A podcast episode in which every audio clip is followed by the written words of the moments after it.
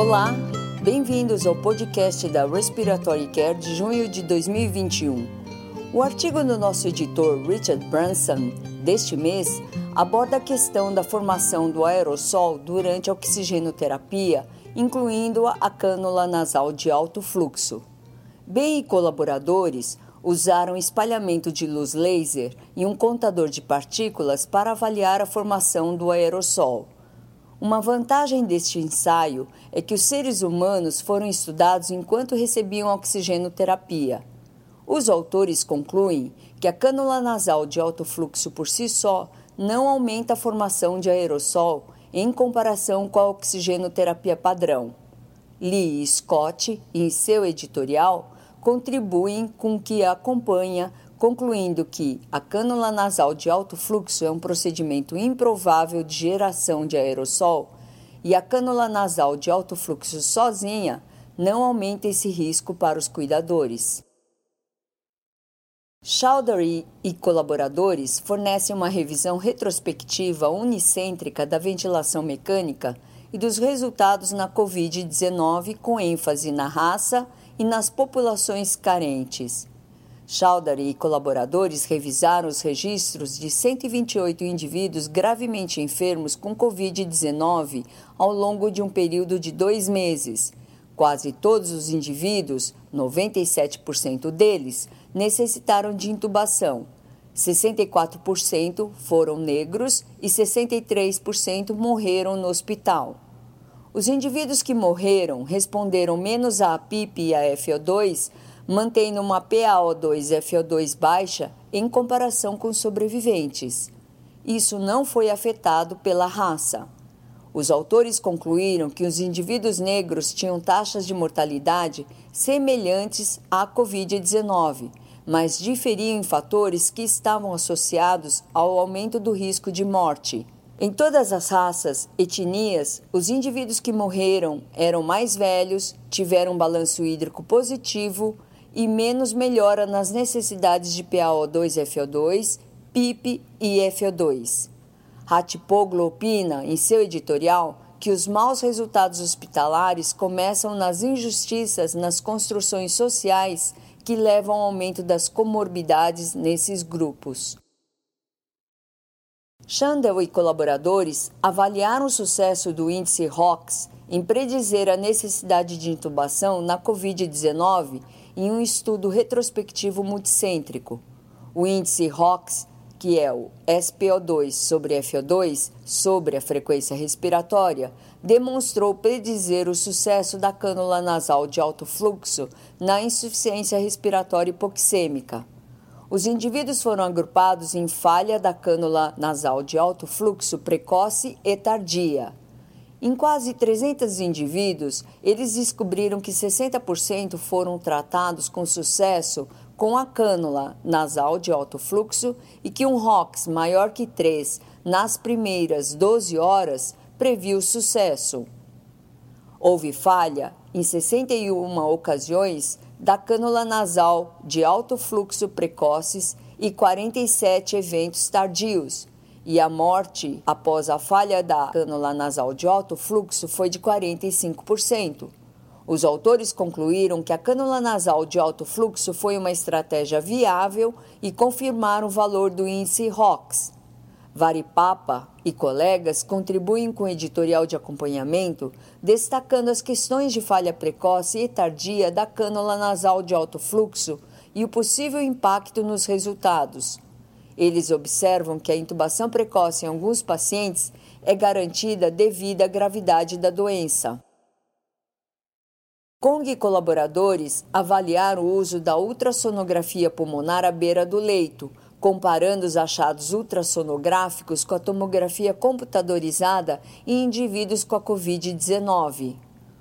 Uma escala da ultrassonografia pulmonar à beira do leito, baseada na presença de linhas B e consolidação pulmonar, foi desenvolvido.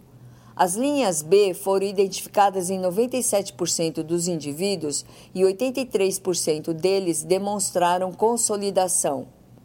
Kong e colegas encontraram uma excelente correlação entre as escalas da ultrassonografia pulmonar à beira do leito e a tomografia computadorizada. Os autores sugerem que o ultrassom pode servir como uma ferramenta não invasiva à beira do leito para avaliar a gravidade da lesão pulmonar na Covid-19. Messina e colaboradores revisaram o uso de uma equipe de atendimento intensivo e o uso de suporte respiratório fora do ambiente da UTI durante o surto da Covid-19 na Itália. Na primavera de 2020, 125 indivíduos foram atendidos pela equipe de extensão. O suporte respiratório não invasivo, incluindo a cânula nasal de alto fluxo, a ventilação não invasiva e a CPAP, foi fornecida nos setores fora da UTI e nenhuma intubação de emergência foi necessária. Messina e colegas concluíram que o suporte respiratório não invasivo fora da UTI, sob supervisão de uma equipe de cuidados intensivos, foi seguro e eficaz no meio de um surto da Covid-19. Algatani e colaboradores avaliaram a interação do consumo excessivo de álcool, uso de cigarro eletrônico e doença pulmonar crônica. Usando o sistema de vigilância de fator de risco comportamental, Algatani e colaboradores descobriram que o uso de cigarros eletrônicos foi maior em indivíduos com doença pulmonar crônica e que o consumo excessivo de cigarros eletrônicos foi moderado. Os autores sugerem pesquisas adicionais para determinar qualquer relação de causa e efeito. Jensen e colegas avaliaram o impacto do transporte da gasometria por tubo pneumático ou por caminhada até o laboratório. As amostras foram analisadas nos dois grupos e não houve nenhuma diferença clínica ou significante identificada. McClellan e colaboradores avaliaram o impacto do uso do cigarro eletrônico e a exposição secundária ao vapor do cigarro eletrônico, os indivíduos que vaporizaram desenvolveram aumento da frequência cardíaca, da frequência respiratória, da temperatura oral e redução da saturação de oxigênio após 20 minutos. Os sujeitos expostos secundariamente ao vapor dos cigarros eletrônicos apresentaram temperaturas orais mais altas, mas nenhuma outra alteração. Essas mudanças fisiológicas imediatas podem ter consequências de longo prazo. Kubret e colegas avaliaram os fatores que impactam o uso duplo do cigarro eletrônico e cigarros tradicionais em adultos. Kubret e colaboradores avaliaram um grande banco de dados existente de 3.800 indivíduos. Os autores descobriram que o uso duplo de cigarros eletrônicos e de cigarros tradicionais foi um importante problema de saúde pública, uma história de depressão, Maus tratos infantis e pobreza foram associados ao uso duplo de cigarros. Bens e colaboradores avaliaram a viabilidade de reabilitação pulmonar domiciliar e treinamento de saúde em indivíduos com DPOC. Indivíduos com DPOC moderado e grave, incapazes de comparecer pessoalmente à reabilitação pulmonar, foram inscritos por oito semanas, recebendo exercícios guiados por vídeo e treinamento de saúde. 154 indivíduos aderiram em cerca de 80%, mas sem diferença na falta de ar. Houve melhoria nas habilidades de autogestão e os autores concluíram que programas de reabilitação domiciliar são viáveis em indivíduos com DPOC, que não podem comparecer pessoalmente à reabilitação pulmonar. Kinnear e outros estudaram a ventilação não invasiva domiciliar em indivíduos com escoliose torácica por mais de 25 anos. Kinnear e colaboradores avaliaram o início da ventilação não invasiva e a sobrevida em 53 indivíduos. As taxas de sobrevida em 5, 10, 15, 20 e 25 anos foram aproximadamente de 96, 88, 61, 46 e 39%, respectivamente. Os autores, Skinner e colaboradores concluíram que a ventilação não invasiva domiciliar em indivíduos com escoliose é bem tolerada com uma sobrevida de 25 anos de 40%. Beaumont e colaboradores conduziram um ensaio clínico randomizado duplo seco, comparando a anestesia local com nenhum pré-tratamento para punção arterial. O resultado primário foi dor medida em uma escala numérica de avaliação de dor. Houve redução da escala de dor com o uso do anestésico local, mas a mudança não foi estatisticamente significante. Camarota e colegas avaliaram o Doppler tecidual do diafragma em indivíduos com desmame e falha na estubação. De 100 indivíduos, a estubação foi bem sucedida em 79 deles.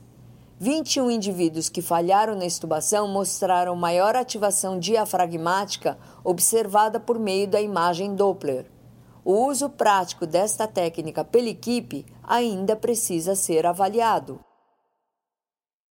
Hacksma e colaboradores avaliaram a utilidade do ultrassom com medidas de função ventricular, números de linhas B no pulmão e fração de espessamento na previsão do fracasso da estubação em indivíduos que passaram no teste da respiração espontânea. Em um grupo de 83 indivíduos, 18% falharam na estubação. O ultrassom pulmonar foi um fraco preditor de falha na estubação.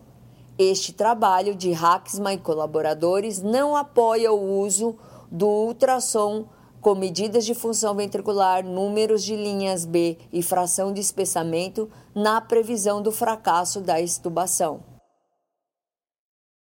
Frerro e colaboradores avaliaram o monitoramento transcutâneo do dióxido de carbono durante diferentes métodos de pré-oxigenação antes da intubação orotraqueal. Em 200 indivíduos, Frerro e colaboradores registraram a progressão do dióxido de carbono transcutâneo desde a intubação até o pós-início da ventilação mecânica. Os autores descobriram que a variabilidade do dióxido de carbono transcutâneo durante a intubação diferiu pelo método de pré-oxigenação, ou VNI, ou cânula nasal de alto fluxo. Uma diminuição de 5 milímetros no dióxido de carbono transcutâneo após o início da ventilação mecânica foi associada à hipotensão pós-intubação. Hess faz uma homenagem a Robert Kasmarek, que faleceu em abril. O Dr. Kasmarek foi o membro mais antigo de nosso conselho editorial e escreveu mais de 100 artigos no jornal ao longo de sua carreira. Suas contribuições foram incomparáveis e por muito tempo serão lembradas. Gianni colaboradores fornecem uma revisão narrativa dos sistemas de administração de óxido nítrico inalado vários novos sistemas foram introduzidos na UTI e não requerem cilindros de ar comprimido. O e outros contribuem com uma revisão sistemática de lesão pulmonar aguda relacionada à transfusão sanguínea. Eles identificaram três estudos concluindo que a lesão pulmonar aguda relacionada à transfusão sanguínea estava associada ao número de transfusões e infusão de plasma fresco congelado. U e colaboradores concluíram que os fatores do paciente desempenham um papel mais importante do que os produtos sanguíneos ou o tipo. Encerramos aqui o podcast da Respiratory Care de junho de 2021. Até mais. Para receber o conteúdo deste podcast e de podcasts anteriores da revista, por favor visite nosso website em www.rcjournal.com você também poderá se inscrever no nosso website para receber os podcasts de futuros volumes da Respiratory Care.